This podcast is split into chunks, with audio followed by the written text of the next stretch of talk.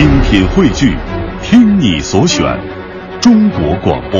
radio.dot.cn，。各大应用市场均可下载。新浪搜狐的正事，天涯豆瓣的闲言，焦点访谈的责任感，嬉笑怒骂中纷纷入伙，时事乱砍。实时乱侃第一条，北京时间今天的下午六点半，亚洲杯四分之一决赛呢将迎来一场焦点大战。势头正劲的中国男足将在布里斯班迎战东道主澳大利亚。基于对人气、实力、主场等因素的考虑，威廉希尔等五大博彩公司所开出的赔率都倾向于澳大利亚胜出，国足赢球的概率平均下来只有百分之十六。还有不到一个小时，还有不到一个小时的时间了，所以在这里边呢，我们要公布这条新闻，同时呢，也奉劝一下大家啊，嗯，我们祝福国足的同时呢，也友情提示各位彩迷朋友，你们要悠着点儿，嗯，因为国足已经不是当年的那个国足了。呃，彩迷呢，有的时候对于那些真正痴迷于呃这个不能叫赌球了，买彩票这些人来讲呢，这就是一种奢华。为什么呢？很多人呢倾家荡产了，所以这个彩票啊，这个它本身就是一个公益事业。嗯呃，你要量力而行，不要把它当成了你这个投资回报的这样的一个理财的产业。就是如果你功利性不要太强，那总是抱着一种目的去进行这样的一个对娱乐活动啊。是你搂草打兔子，你差不多就行了呗。所以大家千万不要把这个买彩票这事儿当成你的终身大事。你再分析，你整不明白，跟女人的心思一样，你猜不明白。你看国足就赢球，怎么的？再来看奢侈品，嗯，全球咨询机构贝恩呢，前两天发布了一份叫做《中国奢侈品市场研究报告》，显示说国内奢侈品市场去年出现了负增长，这是连续八年第一次出现负增长这样的情况。奢侈品市场出现了负增长，就是说这个 LV 包没人买，下降了没人选购。对，但是呢，这个报告也预计说，今年的中国奢侈品市场又将重回到正增长的势头。说到这奢侈品啊，嗯我想对这个奢侈品厂商说一句话啊，嗯你们要重回正增长，设计上你们就得不断创新。嗯，你现在的消费者更偏重的是个性，你最好让网友看不出来是什么品牌。你知道为什么我这么说吗？因为经常我们会在网上看到一些。照片，大家就会通过这个照片看出来，哦，你这是什么牌子的，是多少钱？大家一看就看出来了。那你知道我为什么让它设计成看不出来什么品牌吗？为什么呀？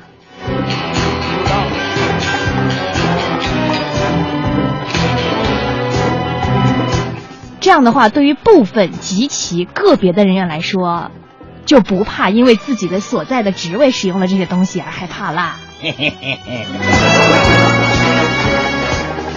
全都变成无印良品了。再来看西瓜哥，近日呢，一名男子带着什么呢，在北咱们北京地铁啊，带着西瓜皮，在北京地铁一号线、二号线、五号线等列车出现了，被网友称为“西瓜哥”。二十号晚上呢，西瓜哥手持酒瓶在列车当中来回穿梭。大家想想啊，一人把西瓜中间瓤掏没了，抠俩眼睛，抠个嘴巴，啊，抠的是那种五角星的形状，五角星，哦拿啤酒瓶子啊，在那来回嘚瑟。啊，有乘客就向相关部门反映，这很快，西瓜哥被驻站的公安带下车了。啊，这个西瓜哥乘地铁被警察带下车，嗯，这看来地铁禁食真的是监管力度越来越大了。我的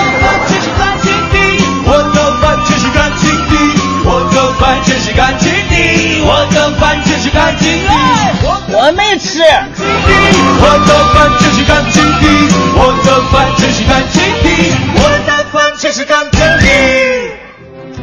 继续来看郑州的一条新闻。近日呢，许多郑州市民反映啊，说嗯这弄啥呢？俺这一个多星期以来，一进地铁手机就没有信号，哎，没有办法上网，打电话、收发短信也没有办法实现。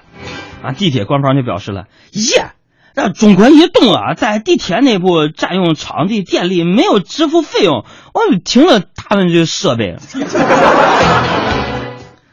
终于有机会可以对中国移动说一句，我就给你停了，你这余额不足啊。再来看金华公安的微博呢，发表了一条信息，说检查的交警叔叔被雷的外焦里嫩的微博，怎么说的呢？他说，交警啊在路查的时候查获了一辆闯红灯的车辆，对驾驶员彭某进行检查的时候，发现他的驾驶证是伪造的。假的，而令人万万没想到的是，随后他还出示了一本喝酒开车证。看见没有，警察叔叔，我是认识字儿不？喝酒开车允允允允许证，好好说话，你这酒驾你严肃点。喝酒开车允许证，我这有有有审批。等会儿，你这喝酒开车证哪来的呀？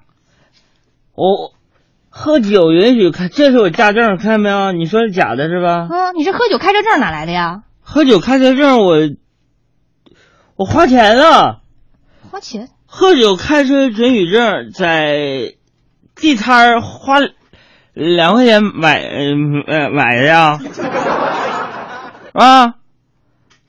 你看上面我这挣两块钱买个证，我我我把信息、姓名、王二狗、年龄四十三，婚否离异。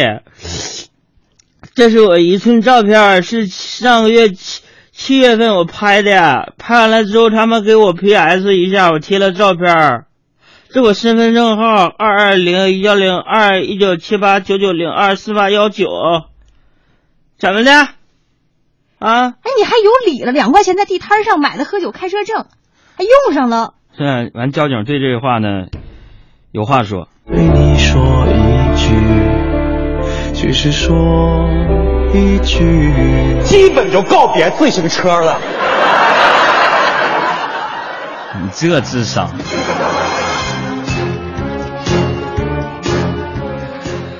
再来看这样的一条新闻：日前呢，江西省纪委公布，景德镇陶瓷学院原党委书记冯林华涉嫌严重违纪，目前正在接受组织的调查。官方的资料显示呢，冯林华曾任景德镇市委常委、市政府的副市长，他还有一个公开的身份——中国陶瓷设计艺术大师。为掩饰巨额财产的非法来源，他拼命在陶器上面画画，以便说钱是卖陶瓷作品赚来的。这也说明在职场当中，一个人，有一技之长是多么重要。但是法网恢恢，疏而不漏，这样的贪官就能是狗头铡伺候。继续来看新闻，嗯，来看一条外国的新闻哈。近日，在英国有一名职业乞丐遭到了曝光。这个男子呢，以流浪汉的身份在伦敦的高级区呢进行乞讨，每周是开工三天，而且他的这个乞讨方式非常的特别，他专门呢是瞄准那些富人呐、名人呐，还有一些土豪的这些游客，甚至他还自带了一个刷卡机，像这个什么富人、名人、土豪遇到他的时候都不好意思说，哎呀，我身上零钱不够，或者是怎么地啊，就不好意思不给钱。那据说呢，这名男子他的收入非常的可观，入住高级公寓，使用全套苹果产品，半年甚至出国旅游了四次。那么这说明在融媒体时代啊，注重用户体验是多么重要的一件事儿。高中毕业就打工，在一家这首歌是写给他的。买电脑，专卖给你这种大学生。送你一部，你嫌它太重，是我太懦弱，没勇气说出口恐惧，阻止我的冲动，栽培了前半生的遗憾，困扰在心中。原谅我错过太多机会对你说，你太受宠。是谁最爱你，竟然还不懂？此处略去二十七个字儿。说到这个用户体验呢，我们再来说说一个老字号啊，天津啊，天津里边那美食特别多，有说相声的，有吃烤鹅的，那狗不理的包子那是真正的根儿啊，吃个狗不理，我，对吧？哦，薄皮儿大馅儿十八个褶儿。嗯，竹板这么一打呀，这别的咱不夸，咱夸一夸这现场秀它有人气呀！哈，每天是直播，海洋小爱带领着听众朋友们在这儿耍坏啊！你发个微博，还发个微信，不论什么内容，我们都照单全收。哎呀，你是交朋友啊，还是要个票？不论幸运时刻还是时事乱侃，那海洋的快乐生活，而还有大家来说笑，每天节目非常精彩，六十分钟，您不需要花钱，也不需要充电，只要你老安安稳稳锁定电台，听我们喷是听我们唱，哎，朋友们他多了之后，电台就强，给你弄福利。是带你去旅行，每个周六上午八点咱还跑步啊，朋友们呐，啊，听了这个伴奏，我是在这儿胡说八道，我我能说一小时，你知道吗？这玩意儿这即兴创作脑门都都出汗了。说这天津的这个狗不理呀、呃，天津的狗不理集团，他昨天宣布说成功获得澳大利亚最大的咖啡连锁店。高乐雅在中国呃的那永久使用权。这个高乐雅咖啡，它到底是嘛呢？它是世界上最大的呃咖啡连锁店，也不能说最大，它是五强之一。这个新闻我再说一遍啊，天津的狗不理集团获得了澳大利亚。最大的咖啡连锁品牌高乐雅在中国的永久使用权。这个高乐雅咖啡是世界最大咖啡连锁五强之一。哎，谢谢，哎，谢谢谢谢。你老有钱的捧个钱场，没钱你捧个人场啊。哎呀，听了这个新闻，我心有感触。阳光和煦的一天，他一这个不行啊，这个我感触还是好好说吧，这不押韵啊。也就意思说，天津狗不理集团得到了高乐雅咖啡的这个永久使用？权，也就是说，狗不理包子接下来有可能会开咖啡连锁店。是啊，朋友们，你想一想，在一个阳光和煦的一天，一口狗不理，配上醋和辣椒，满嘴刺激性的味道，正愁无法去除。